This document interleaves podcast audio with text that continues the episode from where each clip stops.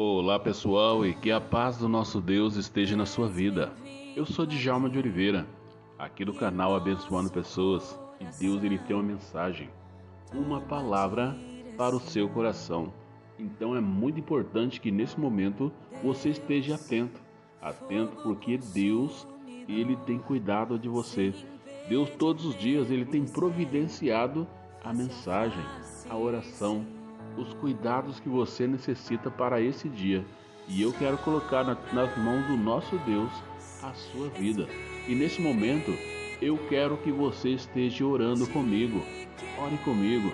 A partir do momento que você ouvir essa oração e fazer a sua oração junto comigo, pode ter certeza que Deus ele vai ouvir a sua oração, porque o Deus que nós servimos é um Deus que ouve e responde as orações. Então, Ore com confiança. Ore crendo que Deus vai trazer a providência para você, vai trazer a palavra que você precisa para você entender qual é o propósito dele para a sua vida, tá bom? Então, vamos estar orando, Pai? É no nome do Senhor Jesus Cristo que mais uma vez eu coloco nas tuas mãos o meu dia, o meu trabalho, os meus companheiros de trabalho. Coloco, Senhor Deus, aquelas pessoas que têm caminhado com a gente, aquelas pessoas, ó Deus, que têm patrocinado o nosso canal. Por isso, Pai, eu coloco nas tuas mãos. Coloco, ó Deus, todas essas famílias nas tuas mãos. Coloco as empresas dessas pessoas nas tuas mãos.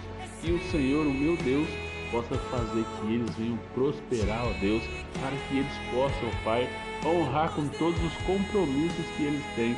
Pai, eu coloco nas tuas mãos aquelas pessoas que moram ali em Nova Esperança, o Marcos, a Verônica, Deus do Rudinei, o Alessandro ali de Nova Esperança, a irmã Vera, Deus, no nome de Jesus, abençoa essas pessoas.